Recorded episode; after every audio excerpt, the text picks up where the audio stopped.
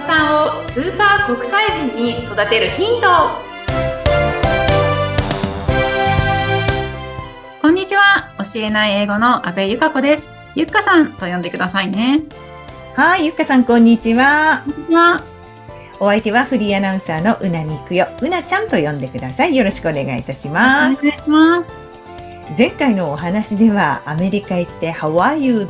I'm fine, thank you, and you って言ったけど、その後がよくわかんなかったよっていう話で、結構ご苦労されたお話をしてました。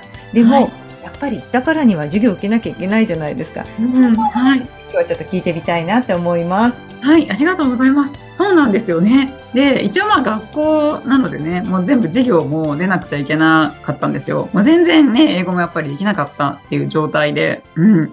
そうなんです。今思うとね、本当に大変だったなって思うんですけど、うん。で、やっぱりもう高校生なので、日本でもね、やっぱり高校だと授業難しいじゃないですか。うん。で、これがね、まだ幼稚園とかだったら、なんとなくね、お砂場で遊んでたりすればいいと思うんですけど、まあ、高校生なので、もう授業も難しいし、宿題とかもいっぱい出るんですよね。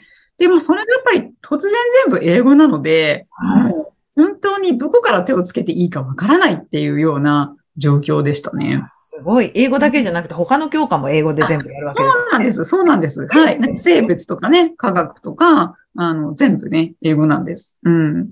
そう。でもまあその中で、あの、数学だけは、すごい、あの、得意だったんですね。えすごいですうね。ん数学、はい数学はやっぱりね、語学そんなに関係なくって、ううんん。はい。で、しかも、あの、日本の高校の数学ってすごい難しいと思うんですけど、アメリカ行ってびっくりしたのが、うんもう高校生なのに、あの、三角形の角度の和とかやってるんですよ。あ、高わ校生かります？そう。ね3つ足すと180度じゃないですか。ね。うんうん。大丈夫ですよね、私。そう。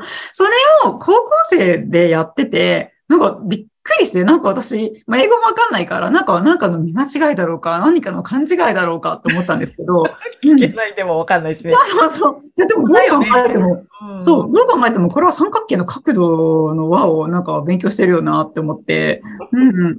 そう。それで、数学だけは実はすぐに上のクラスに上げてもらったんです。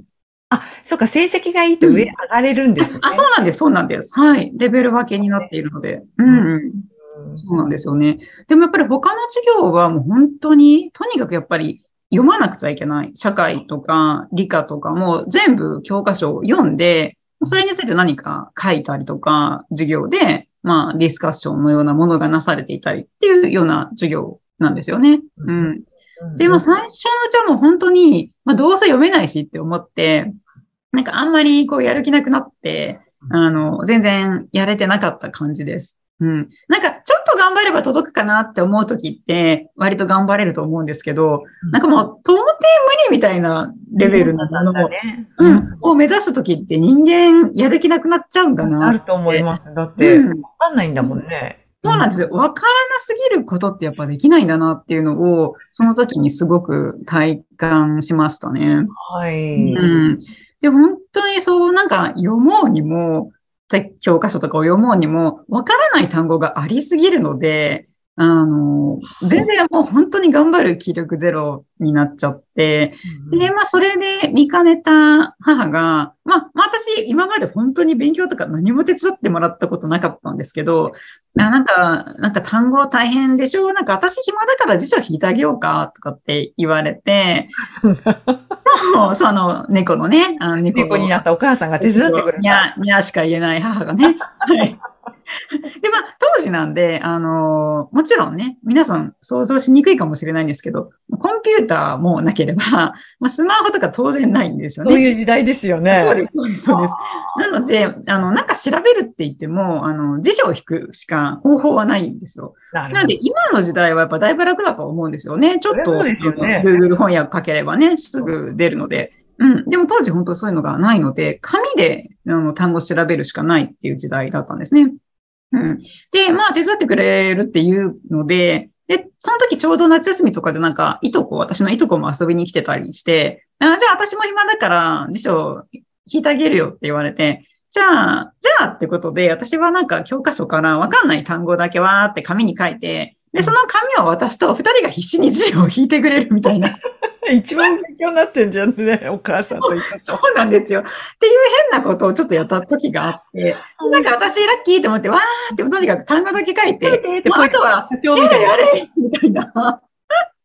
もうこれであとは出来上がるのは津波みたいなね。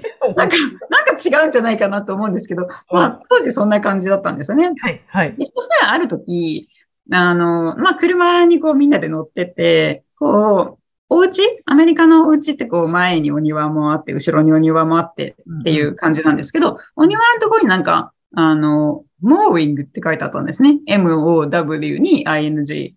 で、それの、はいい、モーウィング。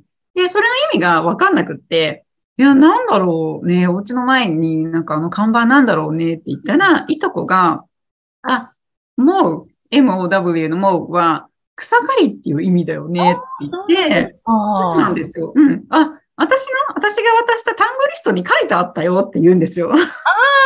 あ、いとこもにもちろん日本人で知らあ、なくてもちろん、もちろん、もちろん。はい。大学生ですよ、大学生です。調べた単語にあったと。そうなんですよ。うん。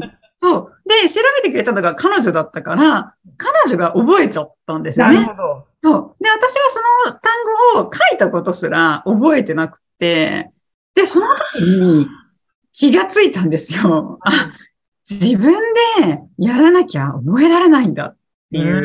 ううんん。いくら人がね、全部そのリストきれいに単語を書いてくれたものを見ても、私は何も覚えないし、うんそんなものを使って、こう、教科書読んだところで何も理解できないんだって思いました。うん。で、それでもう、そのね、あの、作業全部やめてもらって、もう仕方なく自分がちょっと読みながら辞書を引いていくっていうことに切り替えたんですね。なるほど。うん。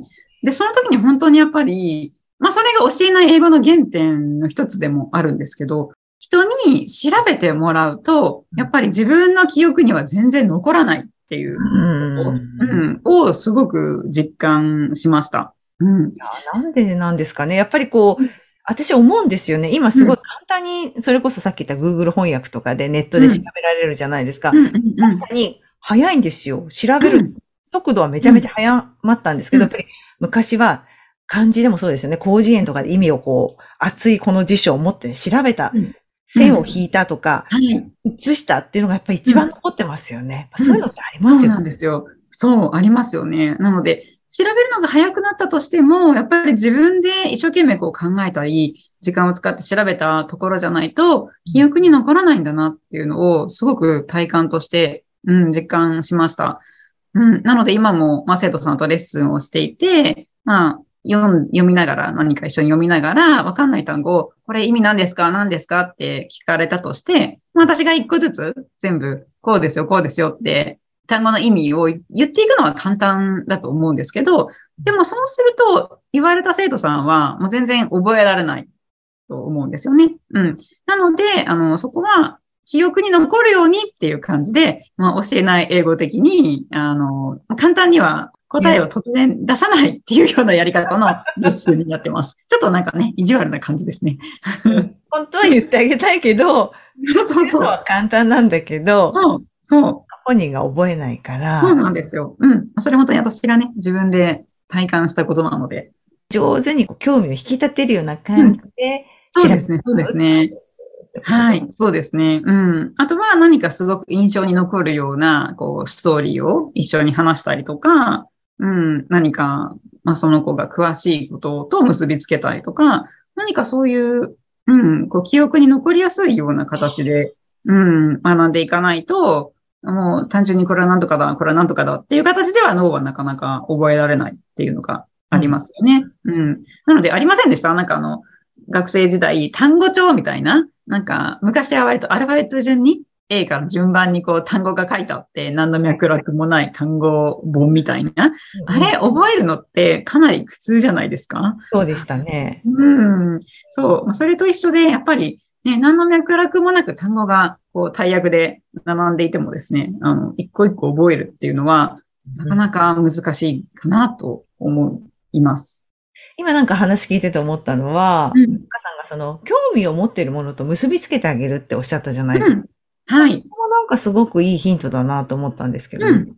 はい。そうですね。やっぱり人間、こう、好きなことすごくワクワクすると思うんですよね。うん。で、好きなことについて考えるとやっぱりとっても楽しいし、もう好きだからもともと詳しいじゃないですか。そのことについて。うん。なので、あの、本当にやっぱ好きなことと結びつけるって効果が高いなというふうに、うん、思ってます。で、今もあの、小学生さん向けにあの、ポケモン？